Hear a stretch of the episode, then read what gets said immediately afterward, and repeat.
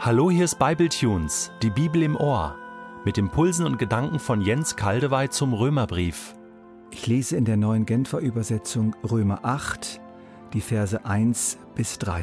Müssen wir denn nun noch damit rechnen, verurteilt zu werden? Nein, für die, die mit Jesus Christus verbunden sind, gibt es keine Verurteilung mehr. Denn wenn du mit Jesus Christus verbunden bist, bist du nicht mehr unter dem Gesetz der Sünde und des Todes. Das Gesetz des Geistes, der lebendig macht, hat dich davon befreit. Das Gesetz des Mose war dazu nicht imstande. Es scheiterte am Widerstand der menschlichen Natur. Deshalb hat Gott als Antwort auf die Sünde seinen eigenen Sohn gesandt. Dieser war der sündigen Menschheit insofern gleich, als er ein Mensch von Fleisch und Blut war. Und indem Gott an ihm das Urteil über die Sünde vollzog, vollzog er es an der menschlichen Natur. Mit Römer 8 betreten wir eine wunderbare Hochebene. Auf diese Wanderung dürfen wir uns echt freuen. Herrlich diese Aussicht. Die in der Nähe und die in der Ferne. Wir sehen, wo wir sind. Wunderbar. Wir sehen, wo wir hinwandern. Unglaublich schön. Ja, aber es gibt da auch ein paar dunkle Täler. Nach dem Notschrei des Menschen in Römer 7 der versucht, durch das Gesetz gerecht zu werden, und das können eben auch Christen sein, die wieder zurückgehen in dieses Gesetz, ist jetzt wieder alles bestens. Das Vertrauen auf die Gnade Gottes ist wieder da. Es wird Römer 5 und 6 weiter entfaltet. Der neue Stand des Christen als mit Gott versöhnter und mit einem neuen Stammvater verbundener und das neue Leben des Christen in seiner wunderbaren Freiheit, Gott zu gehorchen und ihm zur Verfügung zu stehen. Paulus betont in dieser weiteren Entfaltung ein Wort ganz stark. In Kapitel 8. Wer weiß es? Es ist das Wort Geist. Es ist der Geist. In Römer 1 bis 7 kam der Geist viermal vor. In diesem achten Kapitel kommt er 19 Mal vor. In den verbleibenden acht Kapiteln dann noch sechsmal. Also ganz klar eine ausgesprochene Häufung des Wortes in Römer 8. Der Geist Gottes ist dort wie ein Art roter Faden. Und deswegen ist es durchaus am Platze, dass wir als Überschrift über das Kapitel gelten lassen, das neue Leben im Geist. Auch wenn dieser Titel nicht alles beschreibt, aber das Wesentliche. Aber wer und was ist dieser Geist? Mir ist eine ganz schöne, einfache Definition eingefallen, die vieles zusammenfasst, was die Bibel über den Geist sagt und die auch sehr gut zu diesem Kapitel passt. Der Geist, das ist Jesus in uns. Jesus in uns. In Galater 2, 19 bis 20 gibt es einen ganz schönen Kurzbeschrieb von Römer 6 bis 8, in dem auch dieses Jesus in uns vorkommt. In Wirklichkeit jedoch habe ich mit dem Gesetz nichts mehr zu tun. Ich bin durch das Urteil des Gesetzes dem Gesetz gegenüber gestorben, um von jetzt an für Gott zu leben. Ich bin mit Christus gekreuzigt. Nicht mehr ich bin es, der lebt. Nein, Christus lebt in mir.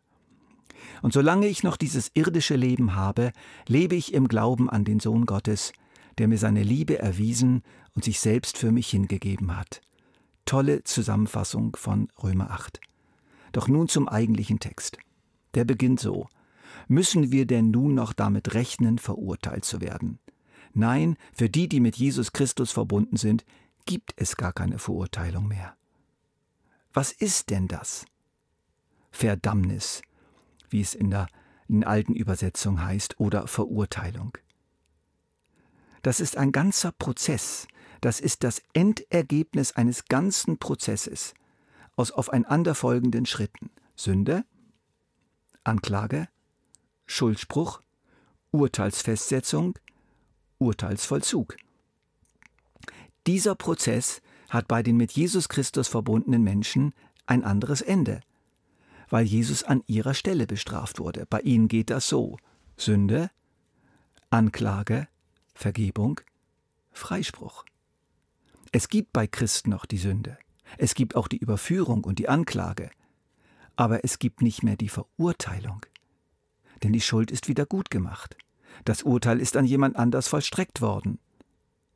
Das betrifft sämtliche zukünftige Gerichtsverhandlungen und auch die ganz große, die am Schluss noch kommt.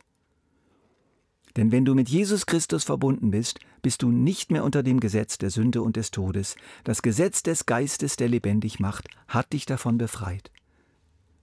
Als der Mensch gegen Gott rebellierte, da wurde er quasi wie ein Schiffbrüchiger, der sich vom Felsen einer paradiesischen Insel, die von einem wunderbaren König regiert wird, ins Wasser stürzt. Sofort wurde er von einer kräftigen Strömung ergriffen und fortgetrieben. Seitdem ist er im Wasser. Diesem Wasser und dem unbarmherzigen Gesetz des Meeres ausgeliefert. Er strampelt herum, wird oft genug von Haien angegriffen und gelegentlich findet er auch einen Balken oder eine Nussschale, in die er klettert, die er sich bemalt und ausbaut, und dann denkt er es in Sicherheit, doch er kentert immer wieder und er ertrinkt immer wieder. Da kommt eines Tages ein großes Rettungsboot. Die starke Hand des Mannschaftskapitäns streckt sich ihm entgegen. Er nimmt die Hand, ergreift sie, sie zieht ihn ins Boot, welche unterwegs ist zur Insel, die er eines Tages erreichen wird, wenn er im Boot bleibt. Das Wasser ist aber immer noch nahe. Es gibt Wellen, die ins Boot schwappen, und er wird immer wieder nass, und es gibt auch Erkältungen, und manchmal schluckt er Wasser, aber der Auftrieb des unsinkbaren Rettungsbootes, unbeirrbar unterwegs zur Insel, ist stärker als die Kräfte des wilden Wassers. Der Schiffbrüchige wird als volles Mitglied aufgenommen in die Mannschaft. Jesus ist der Chef des Rettungsbootes. Und dieses Rettungsboote können wir vergleichen mit dem Geist Gottes, der uns zu sich holt und mit dem wir von nun an unterwegs sind. Paulus fährt fort, das Gesetz des Mose war dazu nicht imstande. Es scheiterte am Widerstand der menschlichen Natur. Deshalb hat Gott als Antwort auf die Sünde seinen eigenen Sohn gesandt. Dieser war der sündigen Menschheit insofern gleich, als er ein Mensch von Fleisch und Blut war, und indem Gott an ihm das Urteil über die Sünde vollzog, vollzog er es an der menschlichen Natur. Wie ist das zu verstehen? Das Gesetz Gottes für sich allein stößt auf Widerstand, auf Unwillen, auf Gegenwehr und kann diese Gegenwehr nicht durchbrechen. Da erweist es sich als kraftlos. Es kann nur noch verurteilen. Ungehorsam, Widerstand gegen die Staatsgewalt, möchte man sagen, gegen die höchste göttliche Instanz, die ja das Gesetz erlassen hat, deshalb schuldig, deshalb tot. Indem aber Gott dieses Urteil vollzogen hat an seinem Sohn, der mitten unter den Menschen lebte, unter den gleichen Umständen, mit der gleichen Natur, versucht von der Sünde wie alle Menschen, real versucht, der aber keine Gegenwehr gegen Gott leistete, der das Gesetz sowohl voll bejahte als auch voll umsetzte. Der einzige, bei dem das Gesetz voll ankam und seine allerbeste Wirkung erzielen konnte. Er wurde für alle Übertretung aller Menschen, für diesen ganzen entsetzlichen Widerstand der Menschen verurteilt, zum Tode verurteilt, stellvertretend für sie.